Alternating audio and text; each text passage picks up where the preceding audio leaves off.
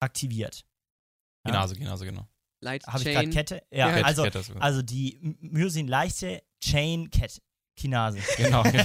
Leichte Kette, Kinase. Leichte Kette, Kinase. Schon ein bisschen spät. Situs Inversus. Der Vorklinik-Podcast.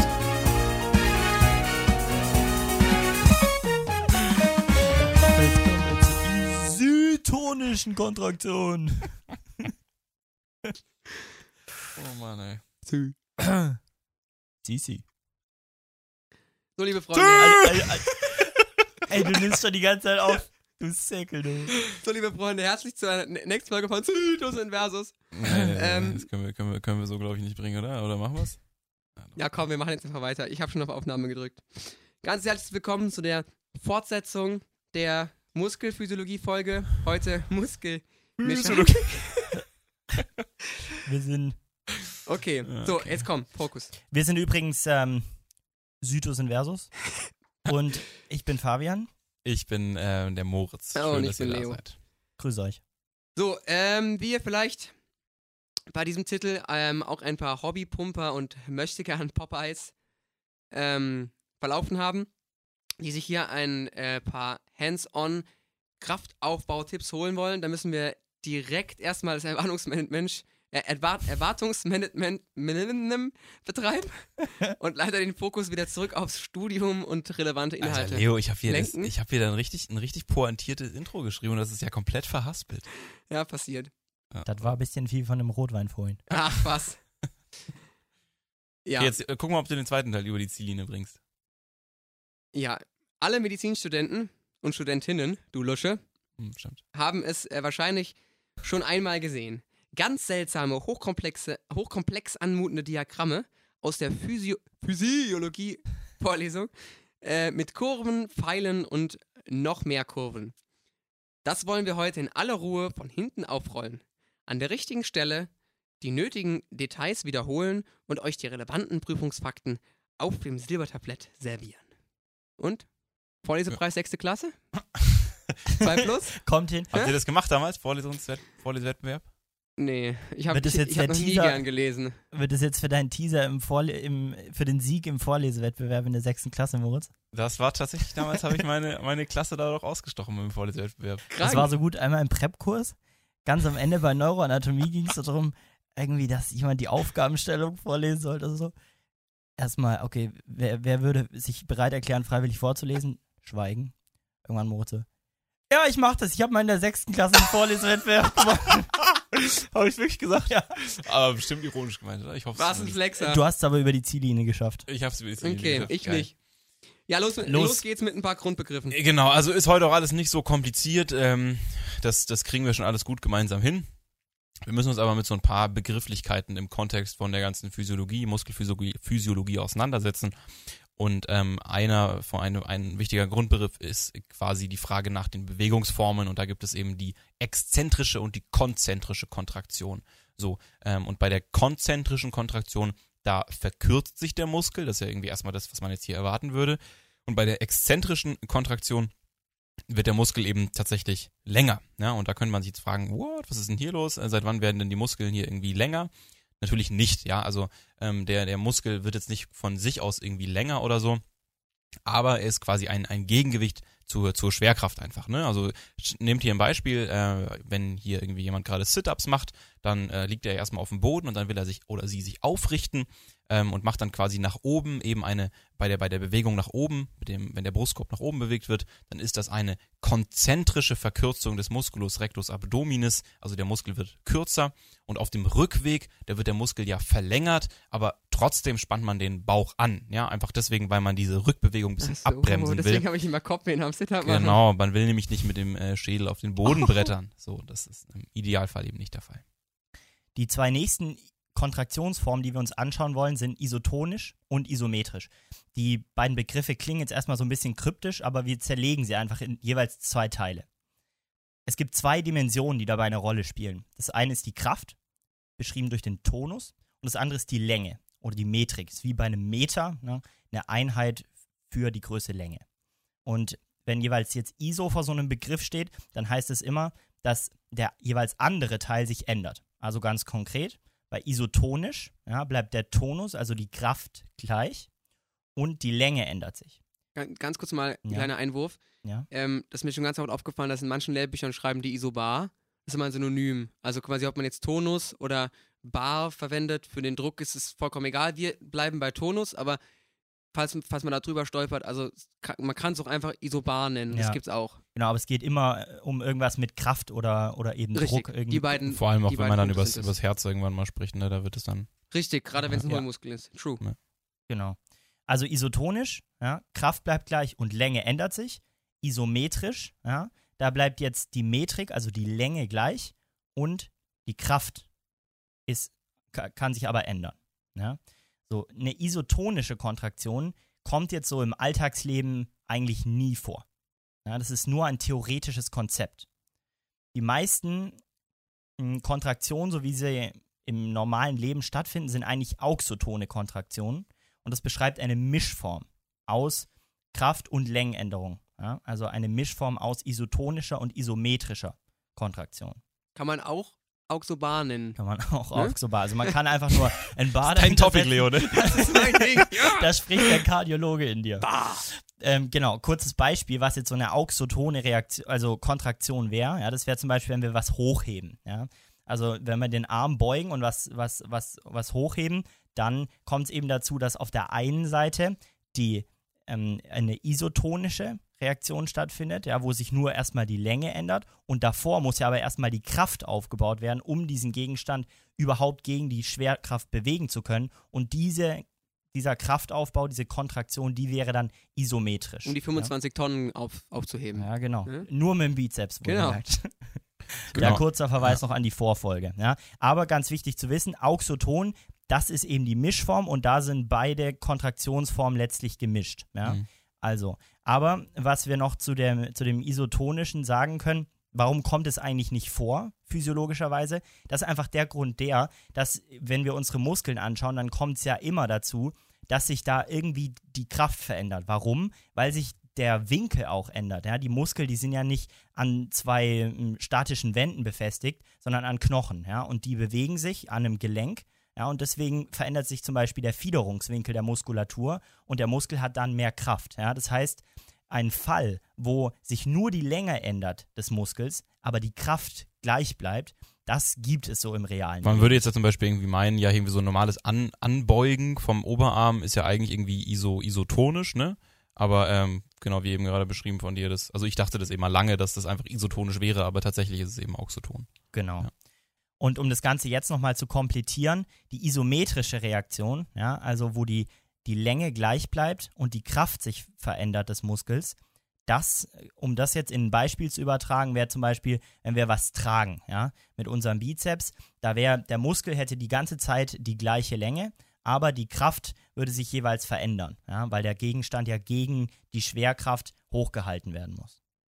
Genau, und jetzt arbeiten wir im Prinzip mit diesen beiden Begriffen noch ein bisschen weiter, nämlich mit der isometrischen und der isotonischen Anspannung ähm, und führen zwei neue Begriffe ein, nämlich die Anschlagszuckung und die Unterstützungszuckung. Das ist jetzt eigentlich so eine Kombination aus beiden Genau, Sachen. genau. Das ist im Prinzip einfach auch nur eine, eine Abfolge. Mhm. Ne? Also erst das eine und dann das andere.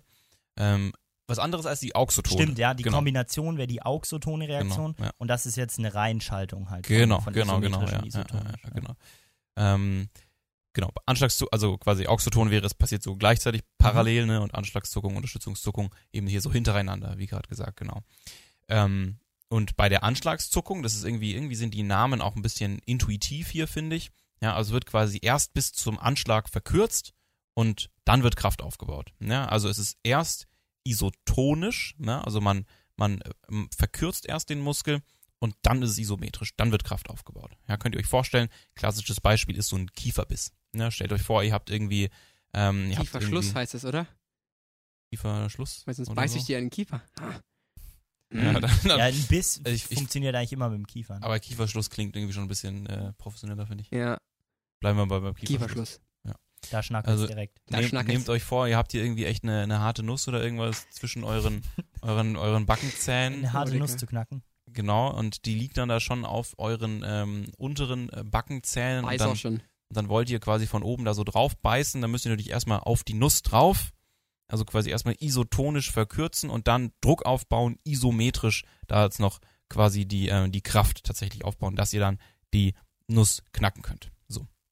Ähm, und das Gegenteil davon ist die Unterstützungszuckung. Ja, also da wird quasi erst Kraft aufgebaut und ähm, danach verkürzt man. Ja, so genau andersrum. Also erst eine iso, isometrische, isometrische Aufbau der Kraft und dann eine isotonische Verkürzung. Beispiel dafür ist ein sehr plastisches Beispiel. Ich weiß, es ist eigentlich eine viel komplexere Bewegung, aber ungefähr könnt ihr euch so vorstellen, als würdet ihr irgendwie einen Kasten Wasser hochheben oder als würdet ihr irgendwie Gewichte heben im Gym machen oder sonst irgendwas, ja. Ähm, ihr, ihr müsst quasi eben erst, wenn nehmen wir an, ihr habt diesen Kasten Wasser da am Boden und ähm, da habt ihr eigentlich nicht genug, genug Power irgendwie in den, in den Beinen, um den direkt hoch zu hieben. Und deswegen müsst ihr eben quasi erstmal ähm, ein bisschen isometrisch Kraft aufbauen und könnt erst dann iso, isotonisch eure äh, Muskulatur ähm, entsprechend verkürzen, damit ihr euch dann da wieder aufrichten könnt mit diesem Genau. Wasserkasten. Witzigerweise war genau das mein das Thema von meiner mündlichen Physikumsprüfung. Also Ja. quasi diese Kontraktionsarten mit Zuckungen und was weiß ich erklären. Natürlich war die Vorbereitungsaufgabe, das Ganze in ein Diagramm einzutragen, aber Thema Kurven, Thema Podcast, na, war das gut? War gut vorgelesen, Hast, oder? hast du gut gemacht. Geil, ja. Also tatsächlich ist das Problem, dass, ähm, dass äh, wir natürlich jetzt hier in dem Podcast-Format nicht ganz so gut über grafische Dinge reden können. Deswegen wird da auf jeden Fall nochmal ein Nachtrag kommen auf unserer Instagram-Seite über die verschiedenen Kurven. Oder man kann es natürlich in einem gängigen Lehrbuch nachlesen. Da sollte es auch immer drin sein, ähm, weil es halt nicht so ganz geeignet ist. Grundsätzlich geht es immer darum, wie viel Kraft wird aufgewendet auf der Y-Achse und was sagt die Muskellänge gerade auf der X-Achse.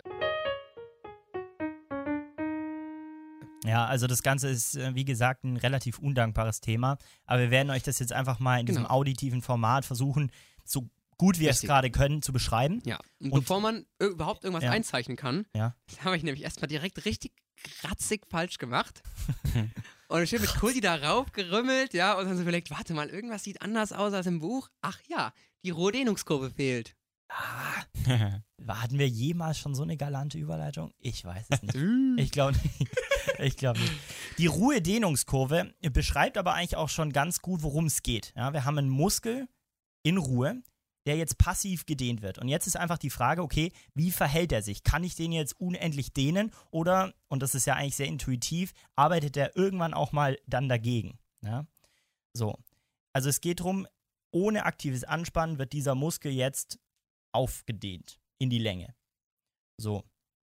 Und jetzt ist es eben so, dass man das messen kann, wenn der wird jetzt ne, so kontinuierlich auseinandergedehnt und zunächst mal steigt die Spannung oder die Kraft quasi, die der Muskel dagegen gesetzt, erstmal schwach an, aber später wird die immer stärker. Und jetzt ist natürlich die Frage, warum? Warum wehrt sich dieser Muskel immer länger zu werden? Also dieser Kurvenverlauf ist tatsächlich fast so, sieht so, ich weiß nicht, ob es wirklich exponentiell ist, aber es sieht so ein Ja. bisschen exponentiell Genau, aus. also ne? auf jeden Fall Mhm. kein linearer Zusammenhang Genau, wie ja. bei irgendeiner normalen Feder oder so, Mhm. sondern es wird zum Ende hin haut uns diese Kurve nach oben ab. Man muss immer schön bildlich bleiben. Ne? Ähm, so, und woran liegt das jetzt? Das liegt am Titin. Da verweisen wir auch gerne auf unsere Histo-Folgen, wo ihr euch das noch mal im Detail erklären lassen könnt. Und dieses Titin, das ist jetzt, ja, kann man sagen, wie so eine Art Gummiband oder ähnlich wie eine Feder. Aber das hat jetzt einfach die Funktion, dass dieser Muskel nicht überdehnt wird. Ja? Das heißt, ab einem gewissen Dehnungsgrad sagt dieses Titin, nein, hier nicht mehr weiter. Und dann wird es immer schwerer, diesen Muskel noch in die Länge weiter auseinanderzuziehen. So. Und die Ruhedehnungskurve, wie kommt die jetzt zustande? Das geht einfach so, dass man hier die Maxima in ein Diagramm von Länge auf der X-Achse und der Kraft auf der Y-Achse aufträgt, ja, und sich dann anschaut, wie sind die jeweiligen Maxima, der, der, wie ich den Muskel auseinanderziehen kann. Also man muss vielleicht dazu sagen, dass man das nur künstlich im Labor macht. Sprich, du Genau. nimmst irgendein Tier, was du gerade so zur Verfügung hast, nimmst dem so ein Stück Muskel raus und hängst es an zwei Fäden und dann fängst du an dran zu ziehen und du misst quasi, Mhm. wie, wie, wie stark spannt er gegen Genau, ja. pro Zentimeter, den ich ihn länger ziehe. Genau, die Ruhedehnungskurve an sich entsteht jetzt noch nicht aus den Maxima, sondern also die würde quasi einfach, wenn du, wenn man den, den Muskel eben so zwischen, äh, irgendwie zwischen zwei, zwei, zwei Dinge irgendwie spannt und eben auseinanderzieht und dann eben die Kraft misst, die allein durch dieses Aufspannen entzieht, dann würde man schon die Ruhedehnungskurve ähm, bekommen. Aber ausgehend von dieser Ruhedehnungskurve kann man dann eben noch die, die ähm, anderen weiteren Kurven hier bestimmen. Ja. Das ist halt auch was, was mir echt, ich glaube, so kurz in zwei Wochen vom Physikum klar geworden ist, dass das die ganzen scheiß Kurven da eigentlich nur dann funktionieren, wenn ich einen isolierten Muskel rausschneide und den an zwei Haken hänge und theoretische Versuche damit mache. Also natürlich kann man das auch viel übertragen auf Physiologie und Mechanik im Lebenden, aber grundsätzlich die Bestimmung von, den, von der Ganze passiert am isolierten Muskel. Das Mhm. hat mir sehr geholfen, mir das vorzustellen, was die da gerade machen und warum das gerade so zustande kommt. Mhm. Genau, aber diese Ruhedehnungskurve ist jetzt einfach unsere, können wir mal sagen, exponentielle Kurve auf diesem Diagramm von Kraft und Länge, wie das zusammenhängt. Und da sehen wir eben, okay, umso länger die Länge des Muskels wird, umso größer wird die Kraft, die er dagegen setzt. Mhm. Quasi eine Eigenkraft, die der Muskel aufbaut, einfach um der Verlängerung entgegenzuwirken. So. Und in diesem Diagramm würde jetzt eine isometrische Kontraktion eben so aussehen, dass sich hier ja nur die Kraft verändert. Das heißt, hier wäre ging unser Pfeil einfach vertikal nach oben, weil die Länge ja gleich bleibt. Ja? So wäre das in unserem Diagramm dann quasi nur hoch in die Y-Richtung aufgezeigt, der Pfeil. Und eine isotonische Reaktion, das wäre jetzt einfach eine Verkürzung des Muskels, das heißt eine horizontale Linie nach links, weil sich hier ja bei gleichbleibender Kraft die Länge des Muskels verändert. Genau, nochmal kurz wiederholen. X-Achse war Länge, Y Genau. war Kraft. Genau. So. Und wenn man jetzt für jeden dieser Punkte auf der Ruhedehnungskurve auftragen würde, wie die maximale isotonische oder isometrische Kontraktion wäre, dann bekommt man eben für diese beiden Kategorien eine Kurve und das ist dann eben diese Kurve der isometrischen oder isotonischen Maxima. Genau. und- Also die. Ruhedehnungskurve an sich beschreibt noch nicht die Kurve der Maxima, Mhm. sondern erst diese Kurve der isometrischen und Mhm. isotonischen Maxima am Ende. Genau, und das müsst ihr jetzt im Prinzip auch, also bei der, bei der Ruhedehnungskurve ist schon äh, gut, wenn ihr so ein bisschen im Kopf habt, wie denn die Kurve so aussieht und dass es da eben dann so einen starken Zuwachs am Ende gibt. Aber jetzt diese Kurve, die isometrischen und isotonischen Maxima, da müsst ihr euch jetzt nicht irgendwie im Detail verrennen, dass ihr die da irgendwie auswendig könnt, ähm, soweit ich das äh, einschätzen kann. Ähm, aber was man sich vielleicht trotzdem mal zu Gemüte führen kann, ist so ein bisschen sich den Verlauf zumindest mal anzuschauen. Und da fällt einem so ein bisschen auf, dass ähm, die, die Differenz, die da aufgebaut wird, ja, also quasi immer der Unterschied zum Punkt auf der Ruhedehnungskurve, ähm, dass der in der Mitte, also quasi bei mittlerer Länge des Muskels, am allerhöchsten ist. Ja, da kann man sich jetzt natürlich fragen, ähm, warum ist das so? Woran liegt das? Ja, und ähm, da müssen wir wieder zurückkehren auf diese kleine Einheit, die kleinstmögliche Einheit, die wir hier haben, nämlich die Sarkomere. Ja, und die Sarkomere haben eben eine ideale Länge und die liegt bei 2 bis 2,2 Mikrometer. Ja, und eine größere Länge und eine kleinere Läng Länge würden hier tatsächlich die Kraft sogar senken. Ja, also es gibt tatsächlich einen Peakpunkt bei der Sarkomerlänge, der die maximale Kraft von dieser Einheit ähm, bedingt.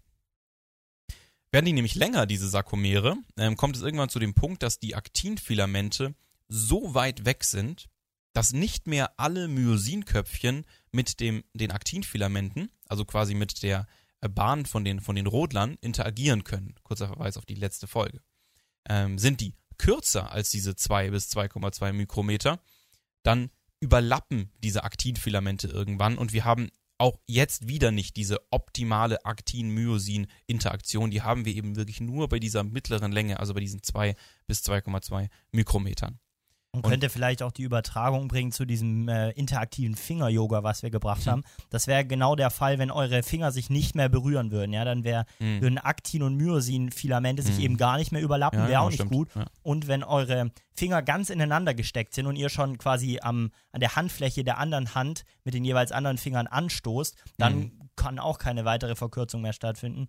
Und ähm, dann kann auch keine maximale Kraft mehr im Muskel aufgebaut werden. Ja, das ist echt eine perfekte. Also eigentlich hatten wir noch eine andere Eselsbrücke uns überlegt zu den, äh, zu dem, zu den, zu der Rodelbahn, aber ich würde sagen, wir belassen es bei der, weil die war eigentlich am, am echt so. griffigsten, würde ich sagen. ja. Genau, man muss halt jetzt dazu sagen, das sind halt in Anführungsstrichen nur die einzelnen einfachen Kontraktionsarten. Natürlich gibt es auch nochmal ein paar Next Level, Next Level Maxima. Genau, also wir haben es ja vorhin schon angesprochen, äh, diese Unterstützungszuckungen, auch die haben jetzt wieder Maxima, ja, und quasi wieder eine Kurve, auf der diese, ähm, auf der die Unterstützungsmaxima aufgetragen sind. Ja, das heißt, die Maximalpunkte dieser Unterstützungszuckung, die maximale Kraft, die die aufbauen können. Ja, also nochmal kurzer Recap. Erst isometrisch und dann isotonische Kontraktion bei der Unterstützungszuckung. Und vielleicht eine kurze Ergänzung noch, was mir erst relativ spät aufgefallen ist. dass die, also was wir vorhin hatten, die Kurve der isotonischen und isometrischen Maxima zeigt quasi für alle Muskellängen schon die Maxima an. Jetzt aber diese Kurve der Unterstützungsmaxima ist immer nur das, was in, bei genau einer jeweiligen konkreten Länge des Muskels diese Kurve ist. Ja? Also quasi, wenn man eine andere, andere Länge hätte, müsste man eine ganz andere Kurve der Unterstützungsmaxima einzeichnen. Okay, Mhm. also das ähm, muss man sich vielleicht als Zuhörer, Zuhörerin einmal kurz ähm, klar machen. Ja, aber genau das wäre jetzt das Beispiel von zum Beispiel so einem Gewichtheber, ja, der quasi ähm, erstmal die Kraft aufbauen müsste, um irgendwas der Schwerkraft entgegenzusetzen, um sein Gewicht hochzuheben, ja, also ein isometrischer Kraftaufbau und dann erst könnte er seinen Muskel verkürzen, isotonisch, um dieses Gewicht in die Höhe zu stemmen. So, und jetzt innerhalb dieser Kurve können wir das Ganze so aufteilen, dass wir quasi ein insgesamtes Kontingent haben von Arbeit, die ein Muskel verrichten kann. Ja? Und es baut sich ja jetzt zusammen, einmal aus dem Kraftaufbau des Muskels und einmal aus der Verkürzung. Ja? Das heißt, alles, was schon in den Kraftaufbau gesteckt wurde, kann nicht mehr in die Verkürzung gesteckt werden. Ja? Es gibt nur eine gesamte, ein gesamtes Potenzial, was ausgeschöpft werden kann. Das mehr von dem einen heißt weniger von dem anderen. So. Und jetzt haben wir das theoretisch schon erläutert. Das würde jetzt ja in der Kurve bedeuten, ich gehe, wenn ich bei der einen Kontraktion iso, isometrisch viel nach oben gehe, ja, also einen starken isometrischen Aufbau der Kraft habe, dann bleibt nicht mehr so viel Energie übrig, die der Muskel noch hat, für die Verkürzung, also den Weg nach links, isotonisch. So. Und im anderen Fall wäre es natürlich genauso, ja, wenn ich schon stark verkürze, nach links gehe, dann kann ich nur noch wenig nach oben gehen und Kraft aufbauen. Als Beispiel wäre das so, ja, wenn ich eine Bierflasche anheben will, da ist es schnell gemacht, meine isometrische Kontraktion. Ja. Muss ich der Schwerkraft nicht so viel entgegensetzen. Und dann habe ich auch noch viel Länge, die ich den Muskel verkürzen kann, um mir das Ding hinter die Binse zu kippen. Ne? So. Und äh, bei einem Bierkasten wäre es aber wieder anders, weil er so schwer ist. Ja, da muss ich viel anspannen, also viel isometrisch anspannen und dann erst kann ich verkürzen. Und für die Verkürzung bleibt halt nicht mehr so viel übrig. Deswegen kann man den auch nicht so weit hochheben, den Bierkasten. Genau. Jetzt viel Theorie, viel Diagramme. Wir hoffen, ja, wir haben euch nicht verloren auf dem Weg und ihr seid noch da. Wenn ihr noch da seid, cool. Jetzt wird es wieder ein bisschen einfacher zu verstehen. Nur aus auditivem Inhalt, finde ich. Als kleiner Tipp, merkt euch einfach die, die Grundbegriffe von Anfang an und damit kann man schon echt sehr, sehr, sehr, sehr viel arbeiten in der Prüfung und sehr, sehr viele gute Punkte holen. Und dann wirklich später, gerade so für die mündlichen, sich die Kurven nochmal anzuschauen, gerade wenn der Dozent da vielleicht drauf steht, weiß man ja manchmal vielleicht sogar vorher, ähm, schadet das nicht. Und ähm, aber wenn man sich ein bisschen damit beschäftigt, dann kommt man da echt gut rein. Genau. Also ich fand am Anfang auch so, was ist, was wollen die von mir? Ja. Keine Ahnung, aber man kommt da gut rein. Und macht es euch auch immer wieder an konkreten Beispielen klar. Ne? Einfach so aus dem Alltagsleben, Mhm. wie funktioniert es, weil sonst ist es tats tatsächlich sehr äh, theoretisch. Mhm, genau. So, in der letzten Folge hatten wir auch schon das ganze Thema, ähm, wie so ein Reiz am Ende ausgelöst wird am Muskel. Nämlich hatte, hatten wir toll beschrieben ähm, mit den ähm, mit der motorischen Endplatte und dem Acetylcholin und das dann Aktionspotenzial, das geht dann da entlang und da wird ähm, Calcium ausgeschüttet und dann wird ein Reiz, ähm, quasi eine, eine Zuckung des Muskels ähm, ausgelöst oder der Muskelfaser in dem einzelnen Fall. Wenn man jetzt aber mal in die Realität geht, dann ist es natürlich nicht so, dass hier irgendwie ein einzelnes ähm, Aktionspotenzial oder ein einzelner ankommender Reiz hier irgendwie ausreichen würde, um den, den Muskel irgendwie nach, nach oben zu bewegen oder hier eine, eine ähm, Verkürzung auszulösen. Ja? Dafür braucht man tatsächlich sehr viele nacheinander eintreffende Aktionspotenziale ähm, bei, den, bei den Muskelzellen. Ja? Also man braucht quasi einen anhaltenden Ausstrom an ähm, Acetylcholin aus der Präsynapse und dann eben entsprechend ein engmaschiges Auslösen von Aktionspotenzialen. Denn das einzelne Aktionspotenzial kann ganz wenig ausrichten an der einzelnen, ähm, an der einzelnen Muskelfaser. Es braucht eben schon mehrere nacheinander, die sich addieren. Ja? Und das heißt, die müssen quasi ausgelöst werden, noch bevor das vorherige Aktionspotenzial komplett abgeklungen ist. Könnt ihr euch vielleicht erinnern, an die Neurofolge hatten wir schon mal so Summation und so, so eine Geschichte. Das ist genau das Gleiche, nur halt eben auf Muskelebene. Mhm, genau. Ja. Und im besten Fall passiert es sogar dann schon, wenn die, das vorherige Aktionspotenzial noch im, in der aufsteigenden Phase ist. Ja. Und wenn es quasi in dieser aufsteigenden Phase da schon ankommt, dann spricht man von einer, von einem vollständigen Tetanus. Wenn es erst in der absteigenden Phase ähm, da ankommt, dann wäre es ein unvollständiger Tetanus. Und erst durch dieses Aufaddieren der Aktionspotenziale, die dann wiederum quasi ein vermehrtes Ausschütten aus, von Calcium ähm, aus, den, aus dem sarkoplasmatischen Retikulum bedingen, erst durch dieses Aufaddieren, durch diese Superkompensation wird es ermöglicht, dass tatsächlich der maximale Kraftaufbau in den Muskelzellen erzielt wird. Ihr könnt euch also vorstellen, dass es da wie so eine Grenze gibt, ab der erst ein Muskel überhaupt Calcium ähm, in ausreichendem Maße ausgeschüttet hat, um zu kontrahieren. Muss, ja. das, muss das sich nicht sogar um- eine ganze Potenz erhöhen? War, war das, das war irgendwie super krass viel Calcium, was da rein muss. Ja, auf Mhm. jeden Fall reicht halt ein Aktionspotenzial nie aus, um diese Grenze, wo er kontrahiert, zu reißen, Mhm. sondern da müssen mehrere aufeinander gesetzt werden, um überhaupt in, Genau. in die Höhe zu kommen. Ganz interessant ist, dass, dass es nie so ist, dass ein Motoneuron eine einzige Muskelzelle, eine einzige Muskelphase innerviert, sondern es gibt sogenannte motorische Einheiten. Sprich, ein Motoneuron ist meistens für mehrere Muskelfasern verantwortlich. Je nach Muskel können das entweder ein Motoneuron auf fünf Muskelzellen sein, zum Beispiel so im Ziliarmuskelbereich. Oder wenn man jetzt nur ein bisschen in gröbere Muskeln geht, wie jetzt so Gastrocnemius Wade, dann ist es sogar nur 1 zu 1000 ist halt ähm, ganz spannend, weil das merkt man ja auch, dass, dass gewisse Muskeln viel, viel filigraner steuerbar Mhm. sein müssen. Ich glaube schon, dass man das trainieren kann, dass dass man so ein bisschen so Ja. Feinkoordination schon echt Ja, trainieren kann. Gerade so, wenn ich, irgendwie sowas. So gerade wenn ich so an meine, an meine Anfänge im, im Musikbusiness Mhm. denke, wie, wie, wie grob man da auf, den, auf dem Instrument rumgehauen hat, ja, Ja. und jetzt behaupte ich, dass es ein etwas filigraner geworden ist. Ja. Ich denke auch so bei im Pianisten, Pianistinnen, äh, wenn Denke ich die, auch, wie ja. fein die ihre Finger steuern können, hängt bestimmt auch mit solchen Prozessen dann zusammen. Ja.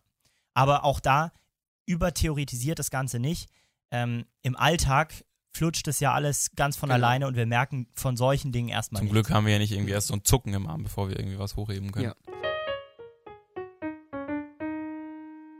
Wir haben jetzt ganz viel über Skelettmuskeln geredet.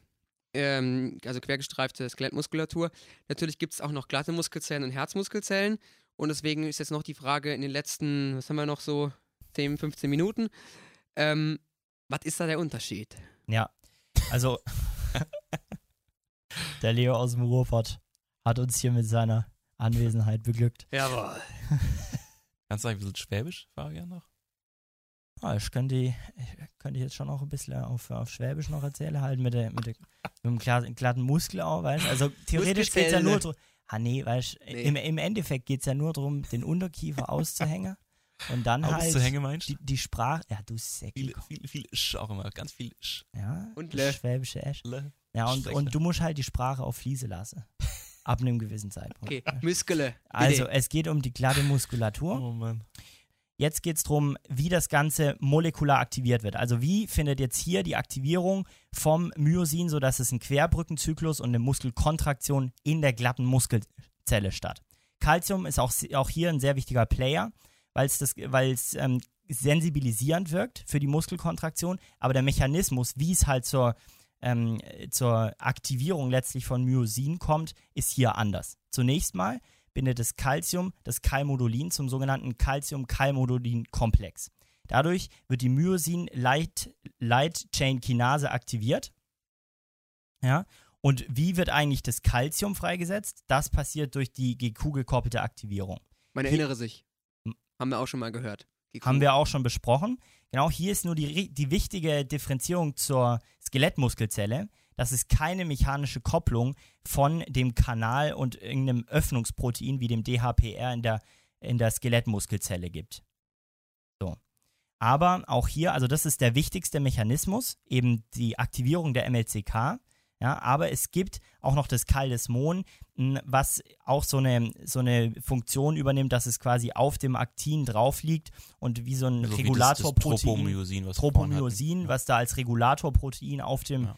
ähm, also. Tropomyosin gibt es im Skelettmuskel. Ne? Das hat jetzt hier mit dem Genau. Skelettmuskel erstmal, äh, mit, dem, mit der glatten Muskulatur nichts zu tun. Aber das Kaldesmon übernimmt quasi eine ähnliche Funktion hier, dass es das Aktin abschirmt vor dem Myosin und quasi weggenommen werden muss, damit Myosin an Aktin binden kann.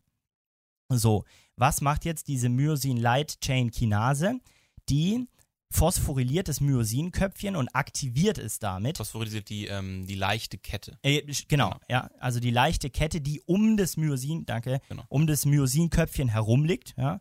Wie so eine, wie so eine Armbanduhr letztlich.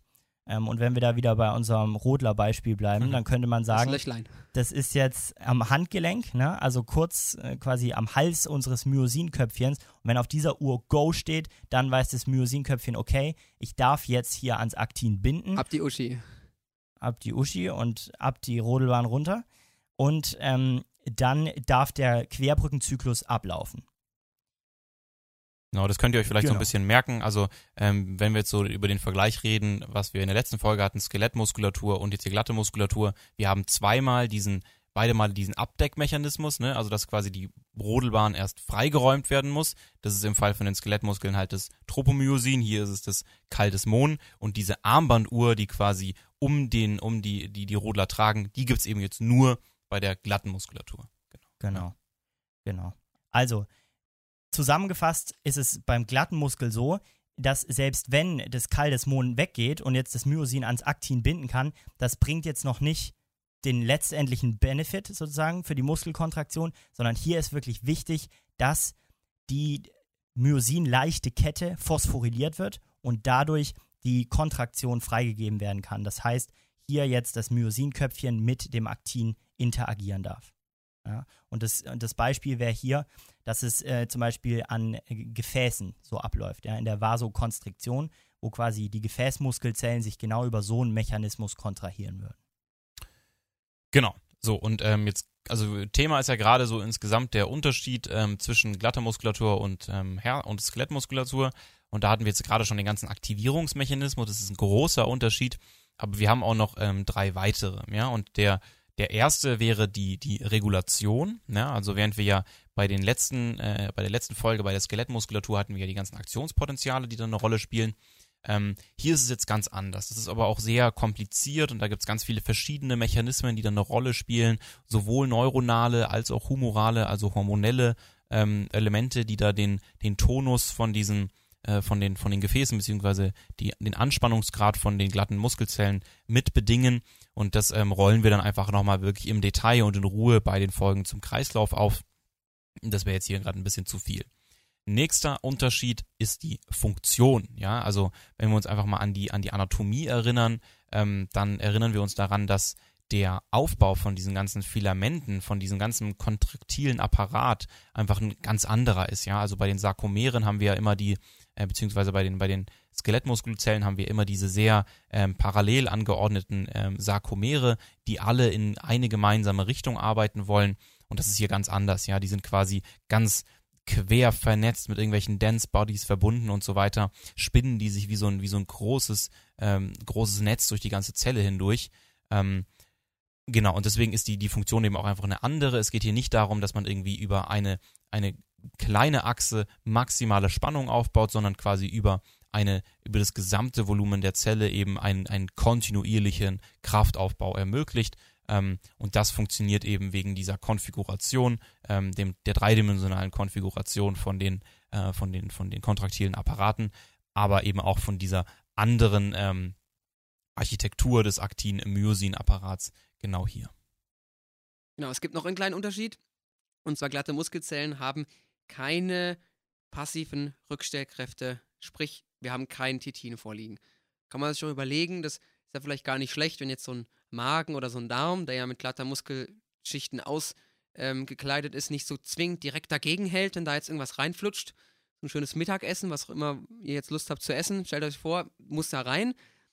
Das stimmt bei glatten Muskelzellen nicht komplett, weil es gibt ähm, Gegenregulationsmechanismen, die haben aber dann ähm, quasi eine mechanistische Grundlage. Also das ist keine, kein Protein, was jetzt halt immer dagegen hält, egal was passiert, sondern das sind dann zum Beispiel der Bayliss-Effekt als kleiner Vorgriff auf äh, Kreislauf, gibt es gewisse Mechanismen, die halt greifen und dann quasi, wenn da zu viel Dehnung draufkommt, die gegenspannen. Aber halt quasi eine aktive Aktivierung der Muskelzellen bewirken. Mhm. Und das ist halt das, was Muskelzellen können. Sprich, um uns nochmal das Wichtige hervorzuheben, ist es unabhängig von einem speziellen Rückstellprotein. Sondern wenn, dann ist es ein Mechanismus, aber es gibt kein Titin oder ähnliches in den Zellen. Also wir haben eine andere Aktivierung, wir haben eine andere Regulation, eine andere Funktion und wir haben keine passiven Rückstellkräfte. Also das Einzige, was gleich ist, ist der Name. Nein. So, und das Letzte, was wir jetzt noch zum Verständnis brauchen, ist die Frage, wie diese Muskelzellen eigentlich innerviert werden. Ja? Und da gibt es jetzt die Einteilung in sogenannte Multi-Unit-Zellverbände und Single-Unit-Verschaltungen. Ja. In der Regel liegt eine Mischform von den beiden vor, aber wir schauen uns erstmal an, was jetzt eigentlich so ein Multi-Unit überhaupt genau bedeutet.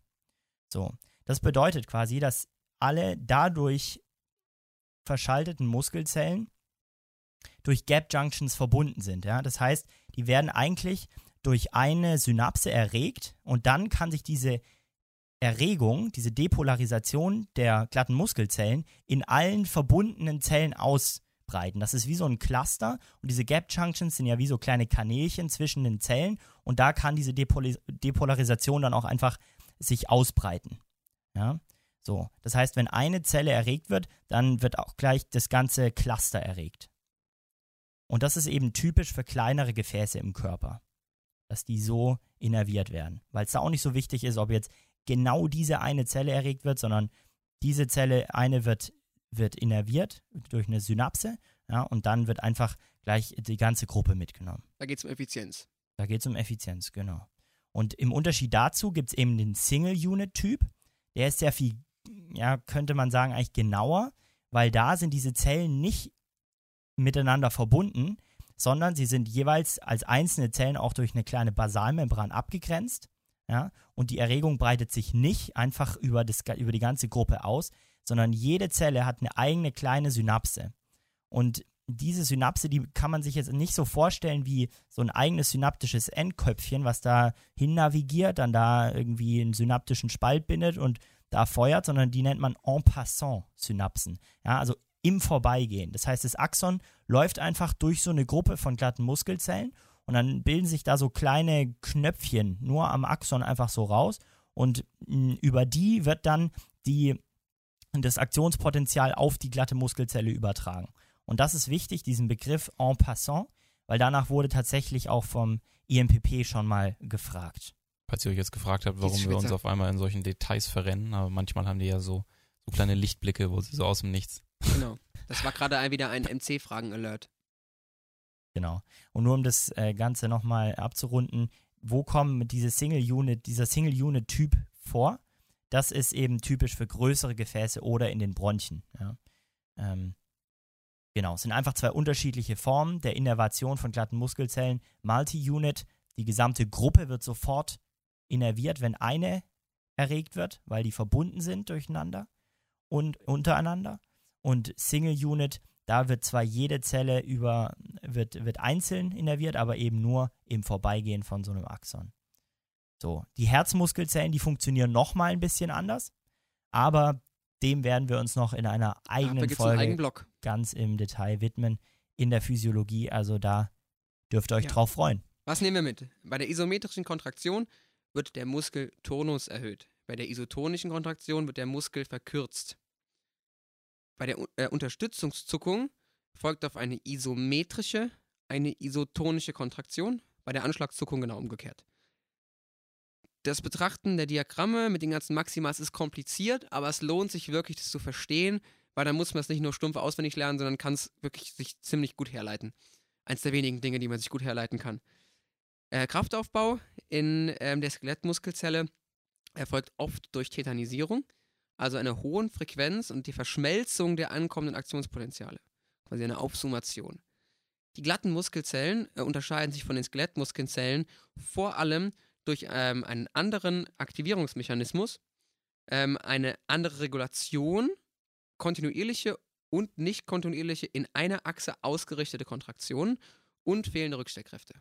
Das mal so als Zusammenfassung. Und außerdem gibt es bei den glatten Muskeln einen Single- und einen Multicell-Unit-Modus, den man unterteilen kann und der je nach, ähm, der, der je nach Funktion unterschiedlich ist. Multi, Multi-Unit. Multi-Unit. Zellverband. Genau. Jetzt hast du noch eine Abschlussfrage mitgebracht, Moritz. Ja, eine letzte kleine, kleine, kleine Detailfrage noch, die jetzt auch ja. gar nicht so 100% zum Thema passt, aber ich wollte Hat die auch einfach das mal. IMPP gefragt? Nee, oder? ich hoffe ja. auch, dass sie nicht fragen werden, aber okay. könnt ihr mit euren Ohren wackeln?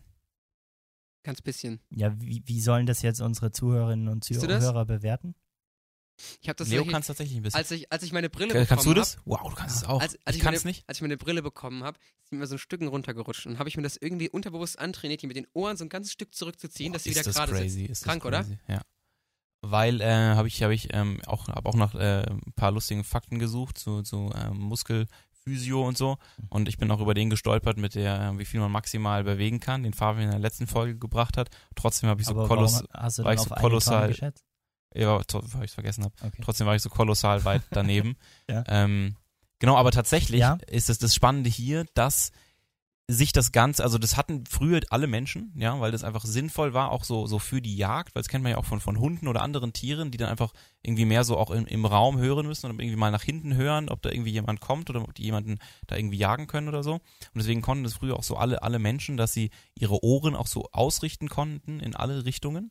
Ähm, aber das hat sich jetzt so im Laufe der Evolution so ein, äh, zurückentwickelt, ja, und deswegen gibt's eben gerade so eine, so eine Diskrepanz, dass manche Menschen das können und manche Menschen das Also nicht willst, können. willst, du, willst du uns damit Ist- sagen, dass du weiterentwickelt bist als wir? Willst du, willst du, das, willst du das damit sagen? Nee, ja? nee, nee, stopp. Also ich Ja, meine, ja, ja, da- ja. Da, da können wir aber halt, also du hast ja ein ganz besonderes Ohr, weil du hast ja so ein kleines Loch im Ohr.